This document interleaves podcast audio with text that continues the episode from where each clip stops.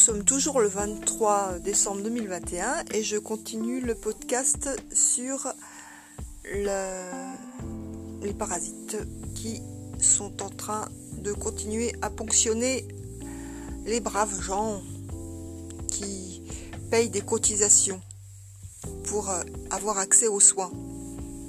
On le répète, ce qui n'est pas du tout la définition de la sécurité sociale parce qu'en fait, normalement, c'est l'État qui doit subvenir aux besoins du plus grand nombre et de surtout subvenir aux besoins des gens qui ne peuvent pas euh, s'en sortir eux-mêmes.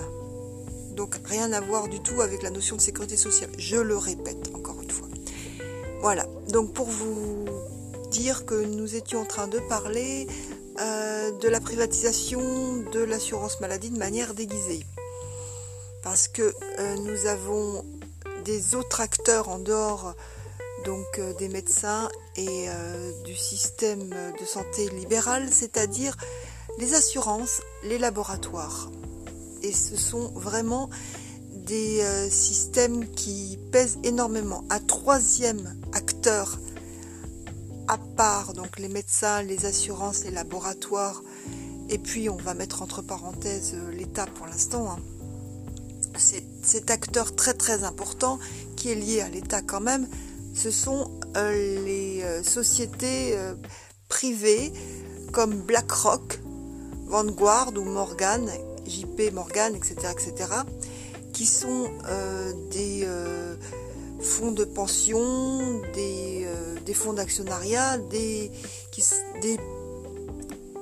acteurs privés, des consortiums, des sociétés qui agissent comme des vautours. Parce qu'il faut savoir euh, que euh, ces sociétés-là, ça fait des années qu'elles lorgnent sur la manne qui est celle apportés par euh, nos 67-68 millions de euh, malades potentiels et euh, nos 300 et quelques millions d'autres malades sur l'Europe. Donc ces sociétés-là, elles travaillent activement à saper tout ce qui peut être public dans le domaine de la santé pour pouvoir s'enrichir. Donc que ce soit les laboratoires, et là on en a une pleine expression et explication au niveau de la crise du Covid qui se passe en ce moment, hein, et les assurances privées, les mutuelles sont pas loin, hein, parce que des fois on se demande pourquoi on appelle certaines assurances des mutuelles, hein, parce qu'elles mutualisent pas grand chose et, leur intérêt servent surtout euh, eux-mêmes ou elles-mêmes en fait.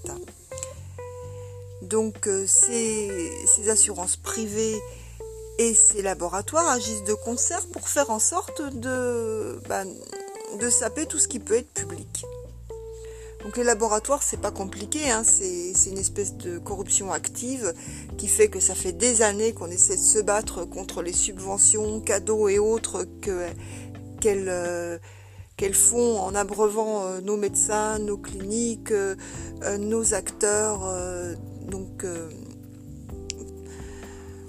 de la santé, par exemple, bah, les laboratoires de recherche euh, publics, euh, les laboratoires universitaires, les professeurs renommés, il n'y a rien qu'à voir tous les liens qui, unissent aussi certains gouvernants avec des acteurs privés, comme on peut citer Agnès Buzyn par exemple, mais on peut en citer d'autres. Je veux dire, c'est pas ce qui manque. Hein ils font aussi euh, preuve d'un lobbyisme actif euh, au niveau euh, de l'État et au niveau des organismes publics, ce qui est très très très dangereux. Et ces gens-là, en fait, ils veulent récupérer tout ce qui, tout ce qui est subside public pour le, transférer à leurs actionnaires. Ça, je, vous avais déjà expliqué ça juste avant. Et c'est en quoi c'est très très dangereux? Parce que en fait euh, nos cotisations sociales et patronales elles servent à quoi? Elles servent à, elles servent à enrichir des laboratoires, elles servent à enrichir euh, des, professions libérales et les pharmaciens au niveau des labos ils sont bien gâtés aussi. Mais elles ne servent absolument pas au bien commun et encore moins à ce qu'on appelle la notion de sécurité sociale.